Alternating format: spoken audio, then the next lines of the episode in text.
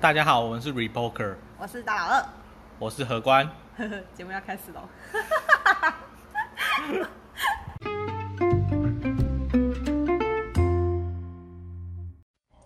Merry Christmas！我记得上上一集好像也是开头 Merry 对 Christmas，I don't care，但是就是很开心 Merry Christmas。对啊，可是我们播出来的时候不会是 Christmas，会 吗？我今天立马上传，我 今天立马上传，可以吗？ 可以可以，为了我想要跟大家说 Merry Christmas，然后今天这集不讲废话，因为我们想要在 Christmas 的时候，还是让大家还是要学习一点新东西。为什么要这样笑？没没事。因为我最近看新闻，就是呃，也不是说是看新闻，昨天美股群就在那边哇哇叫，就 B A B A 八八，就是阿里巴巴股价大跌大跳水。对，然后我有我有我有看到，然后我想说阿里巴巴发生什么事情了嘛？嗯这样，然后我就就很后知后觉的才去查新闻，它到底发生什么事？原来是我们的马云大大开杠中央政府啊，是中央政府吗对共产政府啊。然后这件事情到底发生了什么呢？请你娓娓道来告诉我娓娓道来，们，娓娓道来嘛。所以就是那个蚂蚁金服要要上市嘛，要在纳斯达克。先举手问个、嗯，一个很不入流的问题：请蚂蚁说金服跟阿里巴巴有什么关系吗？算嗯子公司吧。所以蚂蚁金金金服是 top 吗？还是那个那个叫什么？阿里巴巴是母公司，阿里巴巴是母公司，蚂蚁金服是，我想一下怎么讲。其实他们算分割出来，嗯，当初好像是从阿里巴巴这个其实，我我从头开始讲啊。听听你娓娓道来。好，啊就是最早最早开始，马云嗯，以前不是很对，很没有没有人，就是他一开始是无名小卒嘛。没错，哦，那大家知道他是怎么崛起的吗？是支付宝吗？呃还是淘宝？是从阿里巴巴跟淘宝开始，哈，可是他一开始要启动资金嘛，嗯，所以他就跟谁募款？那个人就是那个孙正义，孙正义，就是网银的孙正义。他那时候已经非常有钱，嗯他家里也很有钱，嗯然后他就去投资，嗯，哦，那这个时候，诶、网银就是占有最大的股份股、嗯股份。那后来呢，那个马云也有跟美国雅虎去募资，嗯，所以呃，美国雅虎跟网银都同时占有很大的股份。嗯，哦，那当时因为雅虎其实在就是上一波，可能一九九七年那一波风暴算是脱颖而出嗯嗯嗯，哦，到可能到我们二零零八年以前，这个呃雅虎都是蛮蛮兴盛的嘛。嗯哦，然后雅虎日本其实在那个时候也非常大，嗯，所以美国雅虎的总公司的资金能力非常强。嗯那他们有跟这个阿里巴巴有谈条件。嗯，总而言之，他们就是谈一个条件说，可能好像是过三年还是五年，那马云以及他们的这个中国本土的高管，哦，他们的股份会变少，嗯然后让雅虎以及这个孙正义的股份变多。嗯然后呢，那个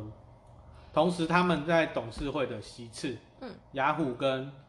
呃阿里巴巴，哎，雅虎跟网银董事会席次会变多。嗯嗯我这边先讲一个点，就是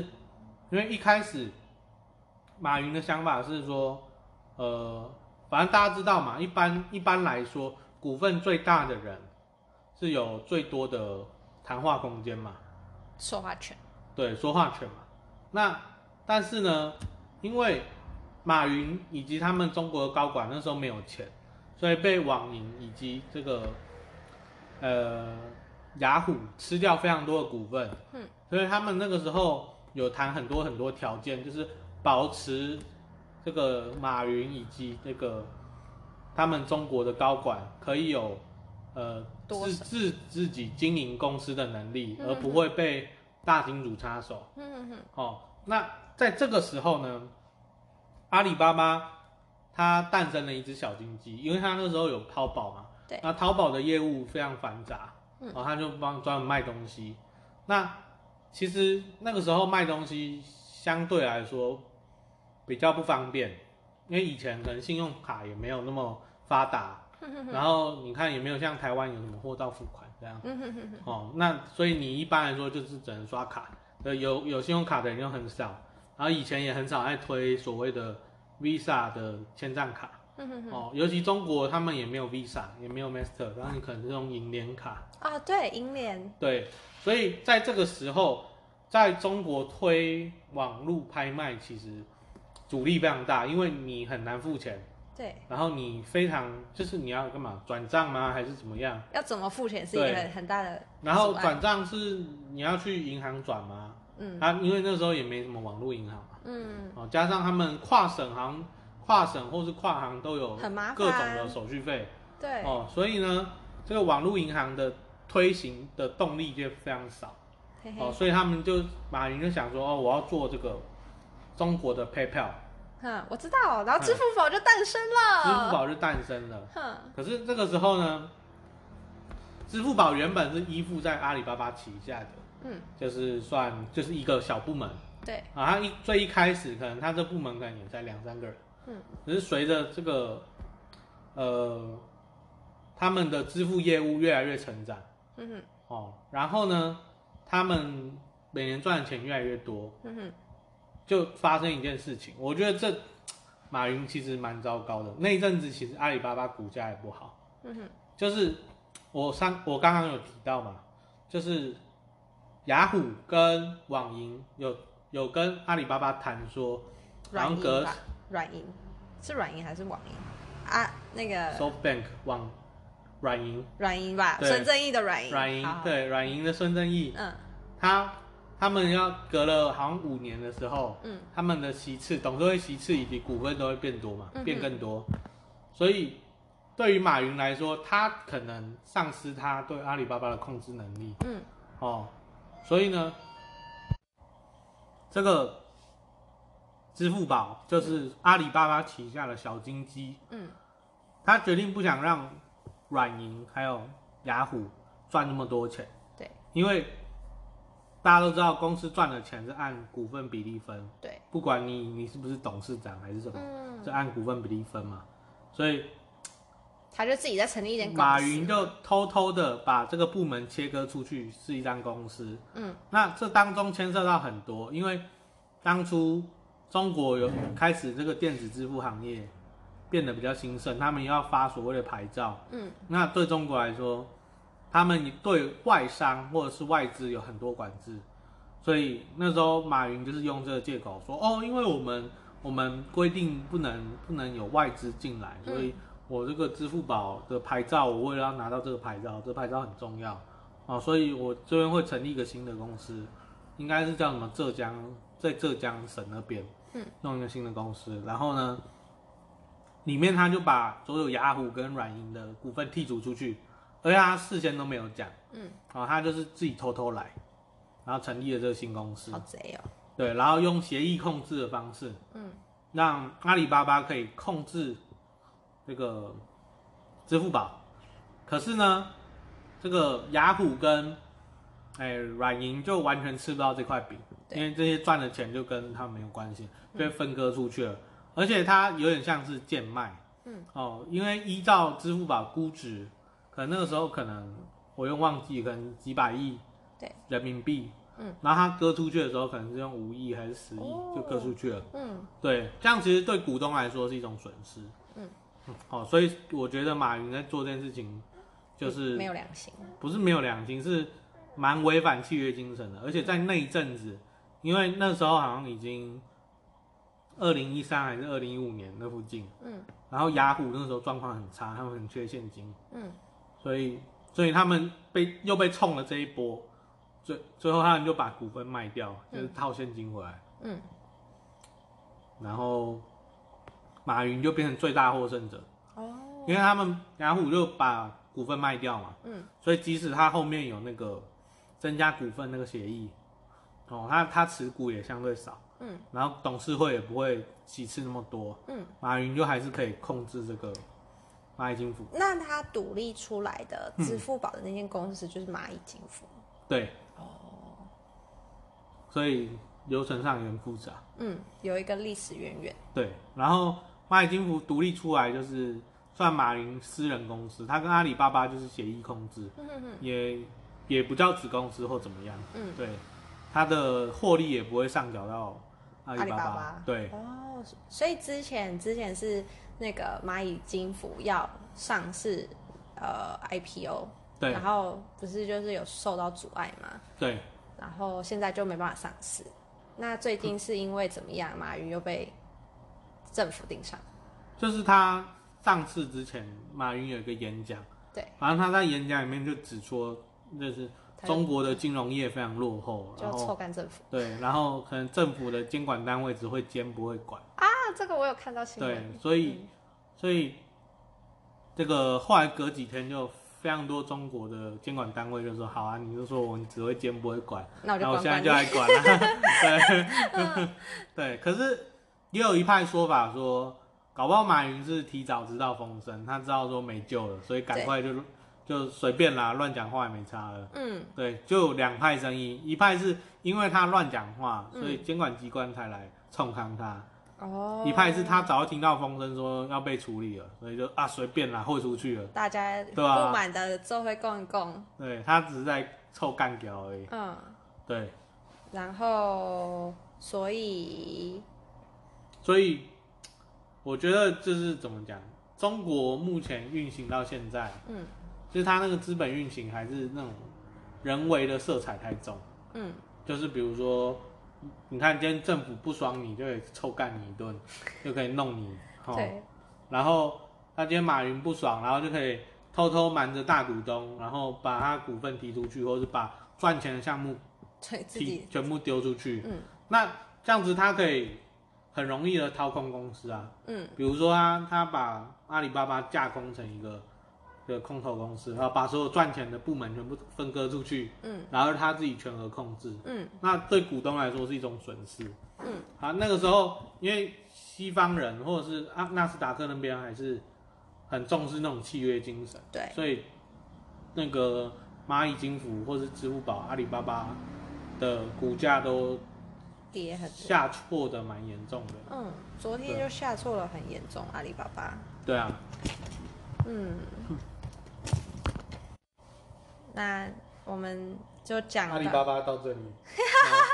还是有四十大盗。哎、阿里巴巴与四十大盗那个故事是怎样？就是阿里巴巴上岛，然后就有，哪里有岛？不然呢？它是在阿拉伯，欸怎么会有岛？哦，阿拉伯没有啊、然后他它他是1001他那页个里面的芝麻故事啊开门，芝麻开门的那个嘛，对，啊我已经好久没听到这个故事嘞、就是它这有个有四十大盗嘛，然后他好像把宝藏都藏在山洞哦，里，四十大盗不是那个，就是像海盗那种大盗，不是他是山贼啊，应该是山贼，所以他是四四有四十大盗是什么意思？四十个盗贼。哦，对啊，我原本想这样，我刚刚以为你是说那个芝麻开门，然后还有四十道门，我想说这跟我、这跟我原本认识的阿里巴巴不一样。哦，不是，我只是说他不是海贼王，不不不是那种哥罗杰好，我们今天聊，对，就是前面聊时事跟大家分享，然后后面我们就要决定想要聊一点比较轻松的东西，比如说，比如说我最近看到一个就是也关大陆的， 嗯就是呃一个名词，最近突然很红，叫凡尔赛文学。对，因为跟大陆有关嘛，阿里巴巴跟大陆有关，所以我就顺便提一下这个。嗯他就是在讲说，呃，一种很用低调方式炫富，就十元是是什么？就是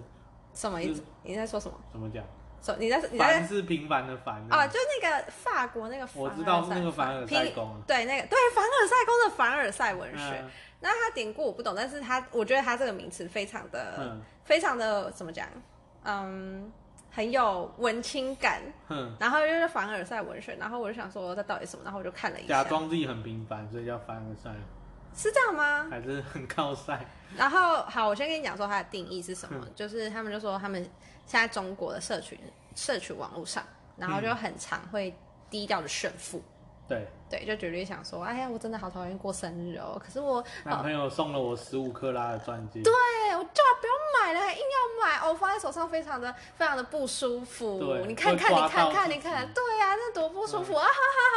好嗯就类恪守。对对对，就类似这种，呃，这这种话，然后就大陆网红好像都现在都是现在都走要这走种风这种风格。对，就要走这种风格，然后所以就这这件事情被衍生成为一个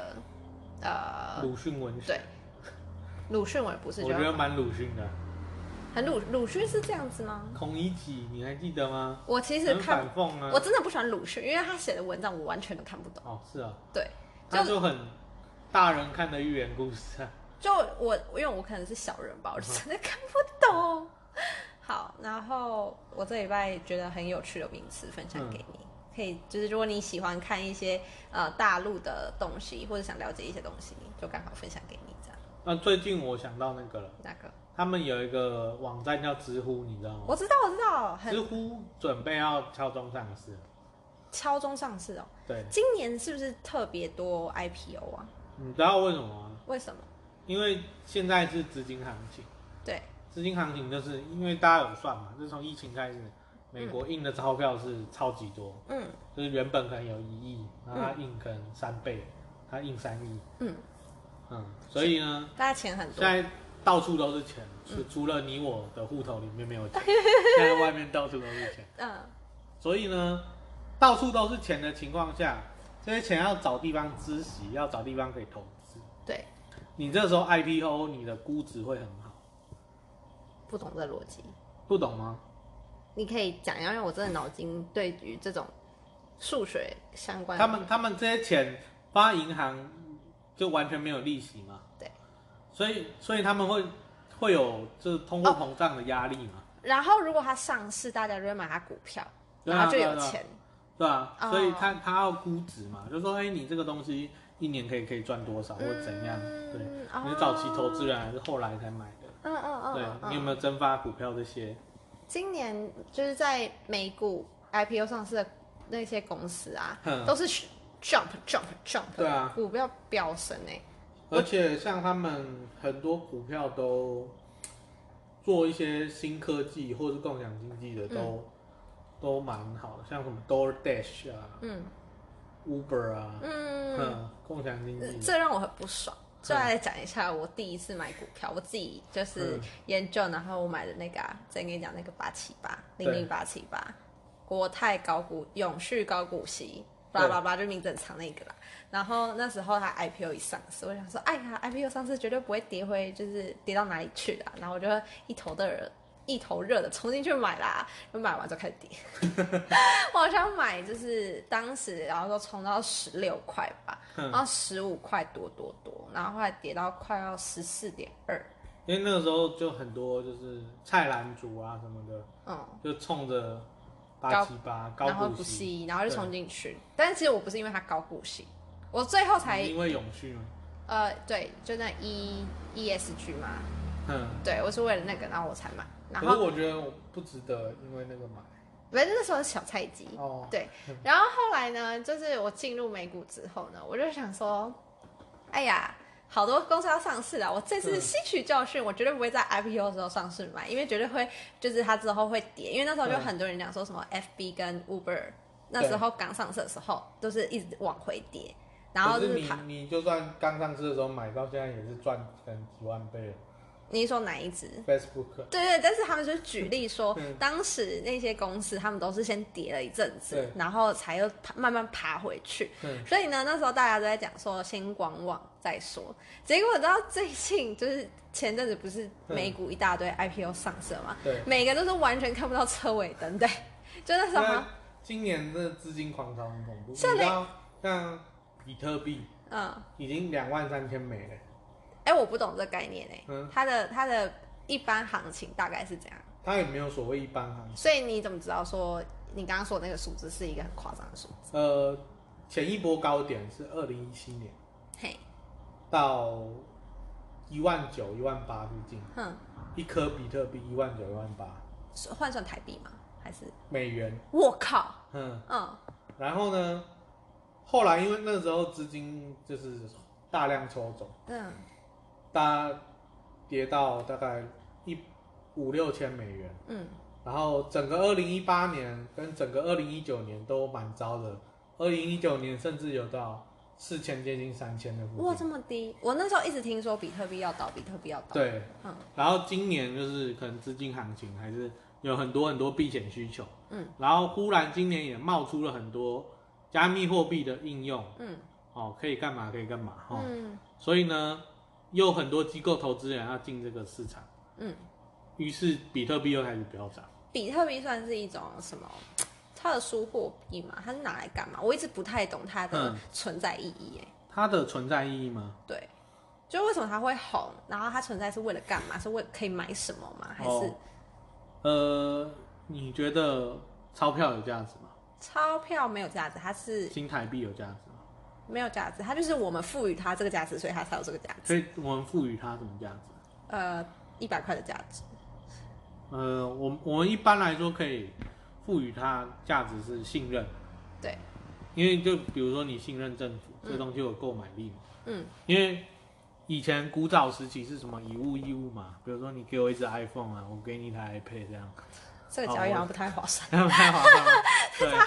哦好痛！或是什么我给你贝壳啊，你给我白米啊这样子嗯，我要对贝壳换白米干嘛？之类的好。我说假设嘛，哦 所以这中间没有任何东新的东西产生嘛。嗯可是可能我刚好需要白米，你需要给贝壳，嗯，所以我们就撮合了嘛。对，可是中巧合很困难嘛，嗯所以我们要找一个大家共同需要的东西嘛。嗯所以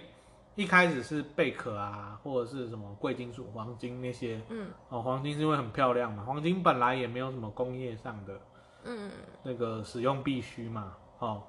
所以呢，黄金因为漂亮，所以被产生了。嗯，哦，那因为大家都信任黄金，所以黄金的价格就很高嘛。嗯，那后来政府自己印钞票嘛，那当然他可能也强迫大家用哦，你不用我就把你关起来之类的。也还也没有这么夸张吧？有啊有有啊那么夸张？在台湾你不能拒收新台币啊，哦，真的哦，哼，哦你不用拒拒绝使用法币是一种。嘴，对，你知道像之前可能有一些新闻，就什么脏话还哪里的， 嗯然后有一个男的，然后买 B N W 嘛，嗯然后他换了两百多万个一块钱，嗯然后去买车子，因为他觉得那个汽车业务瞧不起他，对，然后他就换两百多万个一块钱，一块钱，然后用卡车载到他们卖车的门口，然后放在那边。然后听说那个那个一块钱，因为还要点嘛，如果你数量有少怎么办？嗯，所以他点了好像两三个礼拜才把钱点完，对吧、可是你不能拒绝啊，嗯，因为你拒绝的话就是违他可以法告你。违法行为。嗯对，哎，他违法这样要被罚款还是什么刑责吗？好像是六个月以下有期徒刑。对，好酷哦！但一般政府不会没事拿这个来来弄你啊。嗯，对但是是真的有明文规定，对，有好这个酷规哦定。对，好你不能拒绝别人的法定货币。嗯在中国也是有这种规定啊，嗯，对吧？你你不能不拒绝收别你不人。收我钱，我就把你抓对去管。对，嗯，好，然后呢？所以就刚刚讲到比特币，讲很比特币 嘛。对，好，那比特币它的特殊性质在，呃，我先讲一下法币的特殊性质是政府背书嘛。嗯好，那大家都相信政府，或是迫不得已要相信政府，啊，对，对你被强迫相信嘛。没错，那比特币的价值在于，我先讲它，它大家可能都听过区块链，嗯，呃，不知道它在干嘛。对，反正区块链就是大家很多电脑连在一起，嗯然后比如说我转一块钱比特币给你，嗯然后呢，区块链上就会记账，就比如说，哎，我转给你嗯一块钱比特币，然后我的记上去之类，这是账本，嗯区块链就是账本，嗯你这样想，你的账本上也会这样写，嗯，别人的账本也会这样写。就大家都知道，大家都知道了嗯啊，账本上都这样写。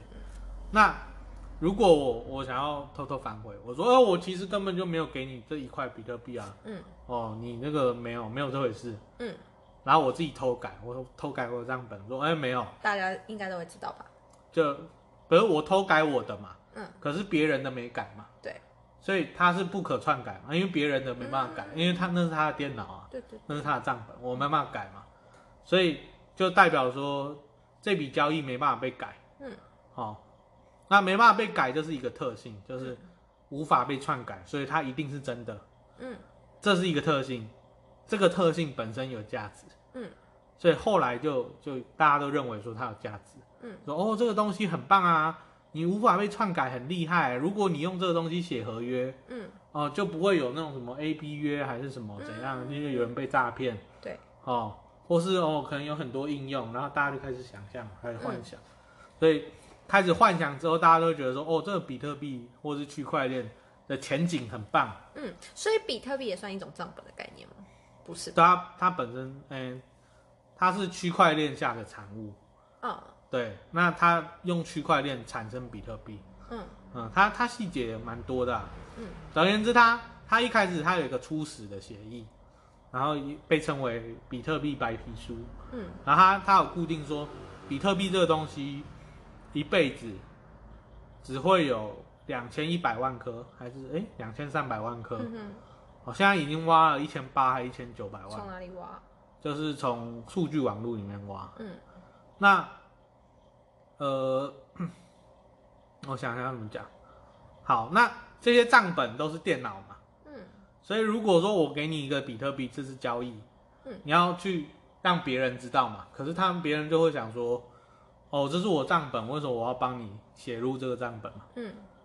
那所以你就要给我比特币。所以不是他挖矿这件事情，就是他帮你写账本，嗯他用他的电脑帮你写这个账本，嗯，这件事情本身有报酬，对这件有报酬的事情就叫做挖矿。嗯哦，那这个挖矿会消耗就是电脑的计算力嗯哦，所以大家都会说哦，有有谁用什么电脑偷什么研究室的电，嗯还是偷什么学校的钱电之类的嗯，哦，然后偷偷挖矿。挖矿就是你用这台电脑去记帮别人计算，或者是帮别人写账本。哦，然后写完之后呢，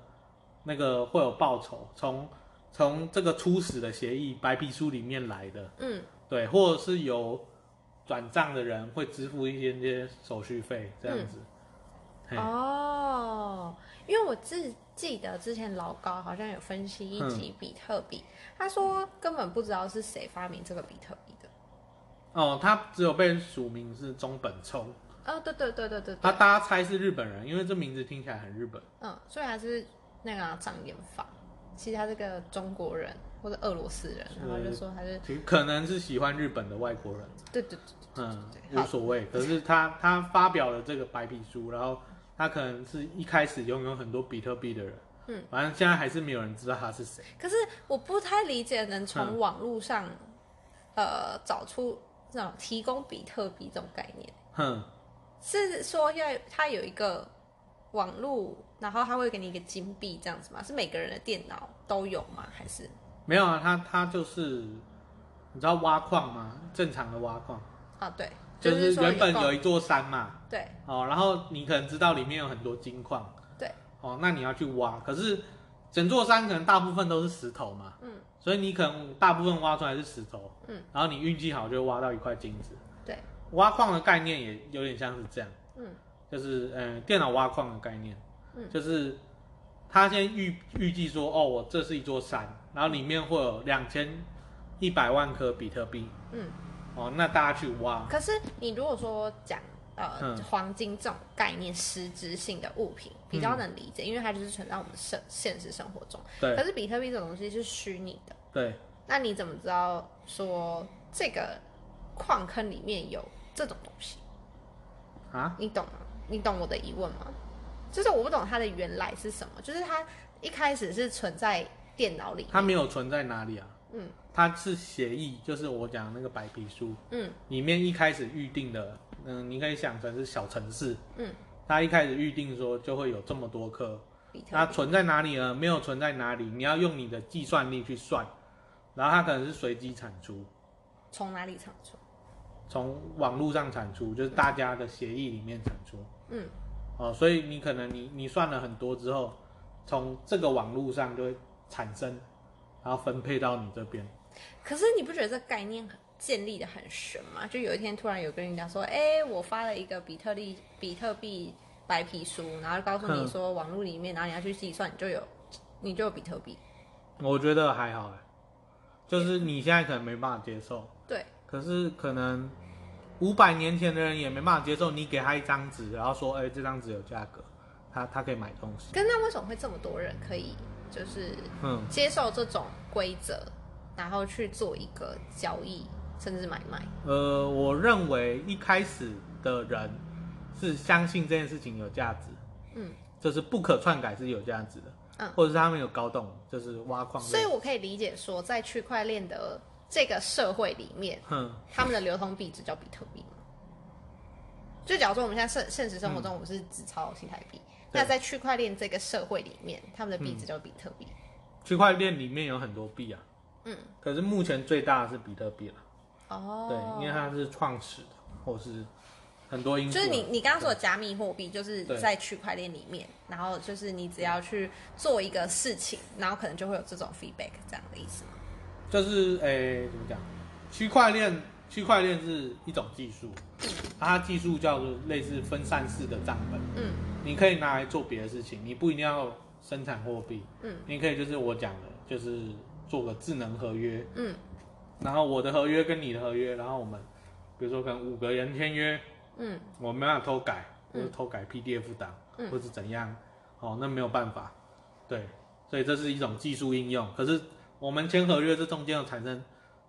新的货币吗？也没有，嗯，对，所以它就是一个虚拟的概念，对看对，清它是一晰个嘛电脑的文件或者是电脑的程式，哦，然后一开始就写好了，然后基本上不能改，嗯嗯，大概嗯好像有一点头绪，因为我一开始接触是差不多三年前吧，对，然后我那好像区块链才刚出来哼，吗？还有它是不是三年没有啊，比特币很早就有了，哦？所以区块链很久了是吗？二零一一年还二零零九哦，可是因为那时候好像不知道嗯是什么问题，是银行还是哪一块突然区块链这个名词，然后又突然的在各大嗯，新闻里面又出现，然后对我才认识这个名词。哦。然后就是像你说的，就是不能篡改这件事情。嗯，你知道最早我知道是二零一二年吧，哦，那时候比特币好便宜啊，好像才一两百块，八年前哎、对，国一两中百块美吗？金，对啊，高中高中，高中？你为什么2013高中就可以知道？然后没有那个时候是我听说我们班上有人在挖这个，我说这到底是挖什 么？他嗯然后在家他在学校用自己的手机，哼，然后连回家里的电脑，我说你在干嘛？嗯他说我在挖矿，我说你你有什么好挖的？对，对你家是有金矿，就是然后他就他就稍微解释，然啊后他自己也解释的没有很清楚，嗯他可能也没有很懂，嗯，他可可能是他就是拼命的挖，他可能也把这个东西当游戏，嗯，说不定，所以他他是在做什么的？他那个动作是什么？挖矿那个动作就是就他是电电脑挂着，然后它就会自动，就是就是从网络上人家会调用你的 CPU 或者是 GPU 去运算，嗯运算别人家传过来的账本。嗯，所以你只要有网络，然后有有 CPU 或 GPU，可以可以提供你的计算力。嗯嗯，你所以他是要你的电脑嘛？它不可以这用样你的电脑，它就是传一个东西过来，嗯，叫你算或者叫你记录所以，是要人去算吗？还嗯不是用啊，电脑电脑算，那人不等用于是算我只要安装一个软体，对啊，然后它就可以自动帮我做事，对啊对啊是对这个啊意思吗？对啊对啊对啊。那为什么要有人做这件事？为什么那个人不能自己做？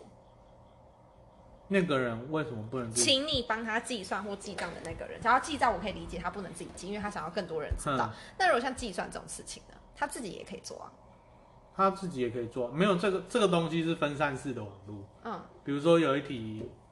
呃，一加一加到十啊，所以说会有一加一、一加二、一加三、一加四、一加五。嗯，这件事情不能一个人完成，要分发给大家完成。哦，对，所以是协议里面规定的。嗯，对，好酷哦，然后分发完成之后，大家就说哦，我完成了，然后再传传过来，嗯然后再传给可能另外再第十一个人，叫他说，哎、你把这个结果记录下来，嗯，哦，这样子，然后他这就样子会是给你一个，就有可能会给你一个 B 这样吗？呃，对， 好，我好像对终对于终于能稍微理解了、嗯啊。好你，是中，就我今天靠在一个柜子上面，然后他只要我只要很兴奋，然后要回去的时候就会嘣一声，所以你们刚刚听到很多嘣一声都是我头撞到柜子。 对，好，那哎、诶我觉得还蛮好听的、诶你说加密货币这件事情，对，还有区块链这件事，反正呃，大家可能听不懂中间的流程或是原理。嗯，因为我本身也不是学理工科系的，嗯，我我的资料也是网络看的，或是我自己理解的，嗯，可能讲的也不一定全对。所以有问题你可以即兴想来跟他讨论。不是我我的意思 是说，我的意思是说，大大家要记得，大家要记得，要自己去求。原理就是信任是有价值的，好，所以比特币不一定没有价值。嗯，比特币的价值可能就是它的信任，就是不可篡改这件事情。嗯，对，那为什么大家要炒他？为什么要炒它？对，可能没有人要炒它。那为什么他可以飙那么高？嗯你知道，呃，正常的经济在运行的时候，嗯，是一个什么样的流程吗？不知道。就是我们讲一下，以前是金本位嘛，黄金是本位。对。那所有的政府发行货币都是要有黄金嘛？嗯。哦，那就会陷到一个状况，就是，呃，我们假设会有一个经济的循环。嗯。啊、一开始可能复苏期、成长期，哼哼哼成长到一定的程度，那大家知道经济在发展的时候对货币是有需求，因为大家需要更多的钱来交易嘛。哦，因为大家都是在互相买卖中产生价值，互相买卖是有价值的。好，然后产生价值呢，对货币就有需求。可是因为黄金这个东西是有限的，嗯所以黄金就会上涨。嗯哦，所以政府政府又赚不够多黄金，嗯，所以它不可能无限制的发钞票。对，所以这时候货币就紧缩了。嗯，货币紧缩的意思就是，你可以想成今天科学面一包五块，明天可能变成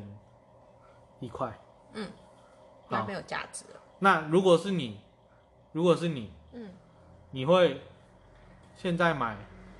五块的学生面，哎、科学 面，我觉得面是科学什么面啊？还是明天你用一块钱买的？当然是明天啊。所以你这个时候你就不想花钱了，对啊，啊，别人也不想花钱嘛，嗯大家都不要花钱嘛，嗯，经济大就众不好了。嗯所以经济到了某一个程度，货币的数量有限的时候，嗯，经济就会下滑，嗯，就崩溃，因为大家可能就因为通货紧缩，钱越来越大，就没有人要花钱，然后经济就不好。嗯好，后来呢，我们现在就不是用这种方式在运作，嗯我们现在是有一个政府，有个中央银行，嗯然后他会自己评估嘛，就说哦，现在大家需要更多的钞票，所以我印钞票给大家啊，然后就嗯开始、就印钞机开始印。嗯。哦，他觉得说哦，大家现在不需要钞票了哦，所以我把钞票回收。哎、哦嗯我想问一，销毁嗯下，把销毁那哼，那个账怎么办？假如说你现在收回，我现在赚钱，因为一呃我做了某件事情，所以我一千块，所以我把这一千块收回来，那你销毁的这一千块账就不见了耶，凭空消失，哎，对啊，可以这样，谁谁可以这样？政府啊，有很多方式可以达成啊，例如，例如你欠我一百万，嗯，你还不起，对不对？那就算了，这样，所以我们协议嘛，比如说你只要还二十万，嗯，好，所以这八十万去哪里了？不见了，不见了嘛，这不就销毁了吗？会有这种事情发生，很多啊，像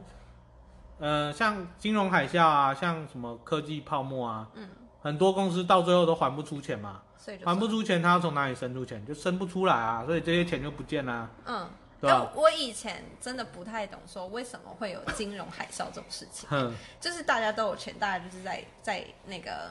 呃经济循环里面。对，然后为什么就是可以说倒就倒？然后然后我就不知道为什么会造成那个。不过你今天讲完，我好像有点理解。有点理解。而且我到今年，就是因为武汉肺炎关系，我才嗯能理解说什么叫做、呃经济不好，然后因为一件事情，然后导致什么东西不能做，然后嗯他们没有钱，所以不能干嘛。哦，就是到、对啊到今年，我才真正有理解到这个就为什么会长这样？对，就是因为以前你假如说好雷曼兄弟倒了，他啊大家都有在赚钱，为什么？对，但他倒了为什么会手，倒，忽然就倒 闭，对，然后他钱他钱倒，闭会怎样？他对倒闭会怎然样？后钱去哪了？为对啊什么呢？我我以前真的不就能，我倒，闭，我就不能还你钱了嘛，所以你也倒闭了。